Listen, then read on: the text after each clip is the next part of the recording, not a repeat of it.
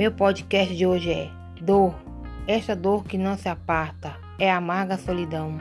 Chega sempre ao anoitecer repleta de emoção. Soluços na cama vazia de sua plena brandura. Ausência do peito amante. Carência de ternura. Mergulhada no mar de saudades e grande aflição. Procuro ouvir seu riso nos ventos.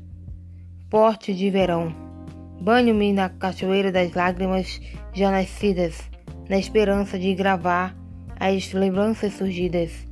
Busco na nostálgica saudade os abraços cativantes, sussurrando textos, palavras com fios brilhantes.